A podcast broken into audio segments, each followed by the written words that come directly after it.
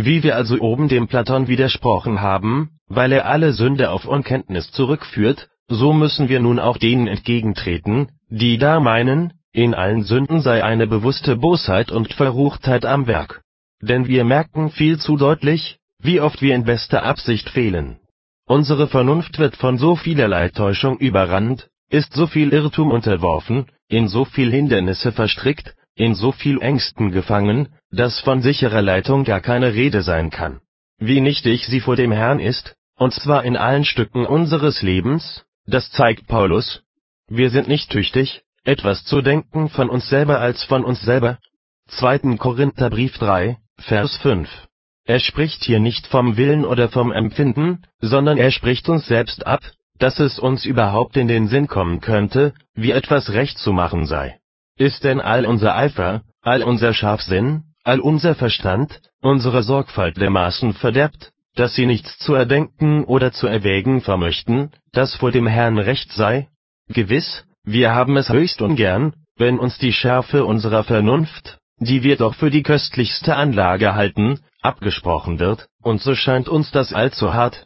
Aber dem Heiligen Geiste dünkt es recht und billig, denn er weiß, dass alle Gedanken der Weisen nichtig sind, und spricht es klar aus, alles Dichten und Trachten des menschlichen Herzens ist immer zu böse. Psalm 94, Vers 11 und 1. Mose 6, Vers 5 und Kapitel 8, Vers 21. Wenn doch alles, was unser Geist bedenkt, beschließt, sich vornimmt und ins Werk setzt, immer zu böse ist, wie soll es uns dann in den Sinn kommen, uns etwas vorzunehmen, was vor Gott recht ist, dem doch allein Heiligkeit und Gerechtigkeit wohlgefällig ist? So ist also unsere Vernunft offenbar jämmerlich der Eitelkeit unterworfen, wohin sie sich auch wendet. Dieser Schwachheit war sich David bewusst, wenn er darum betete, es möchte ihm Verstand gegeben werden, um die Gebote des Herrn recht zu lernen, Psalm 119, Vers 34. Wenn er sich einen neuen Verstand erbittet, so zeigt er damit an, dass sein Geist nicht im mindesten ausreicht. Jene Bitte spricht er nicht nur ein einziges Mal aus, sondern er wiederholt sie in dem einen Psalm wohl zehnmal, im Psalm 119. Diese Wiederholung macht ersichtlich, wie groß die Not ist, die ihn zu solcher Bitte drängt.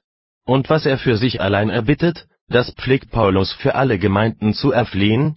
Wir hören nicht auf, für euch zu beten und zu bitten, dass ihr erfüllt werdet mit der Erkenntnis Gottes in allerlei Weisheit und Verstand, dass ihr wandelt würdiglich dem Herrn.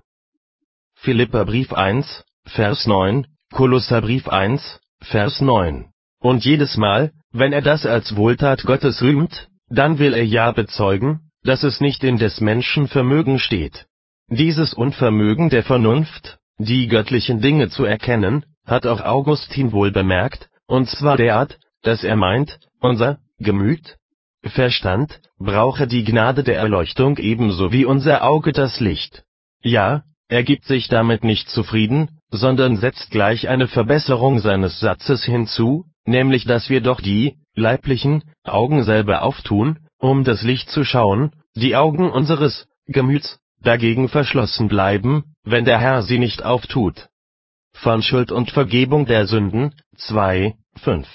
Auch wird ja nach der Lehre der Schrift unser Gemüt nicht an einem Tage ein für allemal erleuchtet, um dann von selber zu sehen, denn das, was ich eben aus Paulus angeführt habe, bezieht sich auf ein dauerndes Fortschreiten und Wachsen.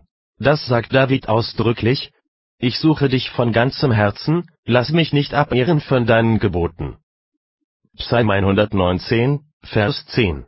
Er war doch wiedergeboren, war doch in der wahren Frömmigkeit außergewöhnlich gewachsen, und doch bekennt er, für jeden einzelnen Augenblick besonderer Leitung zu bedürfen, um nicht von der Erkenntnis wieder abzukommen, die ihm zuteil geworden war.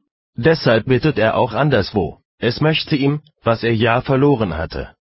Ein neuer, gewisser Geist, gegeben werden, Psalm 51, Vers 12, denn Gott, der uns den Geist im Anfang gegeben hat, der allein kann ihn uns wiedergeben, wenn er uns eine Zeit lang genommen ist